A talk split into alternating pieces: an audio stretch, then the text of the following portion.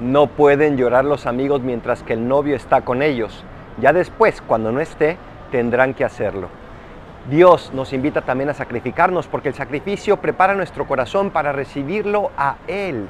Porque a través del sacrificio podemos preparar todo lo que somos, sacar todo lo que no es nuestro, no es de Dios y prepararlo para Dios. ¿Qué le ofreces a Dios como sacrificio todos los días? Dentro de tu vida ordinaria, por ejemplo, el poder levantarte y estar de buenas aunque te sientas mal, el poder sonreír aunque quieras gritar, el poder tal vez hacer un acto de servicio en tu casa aunque no te toque, porque el sacrificio nos acerca más a Dios. Soy el Paradolfo, recen por mí, yo rezo por ustedes. Bendiciones.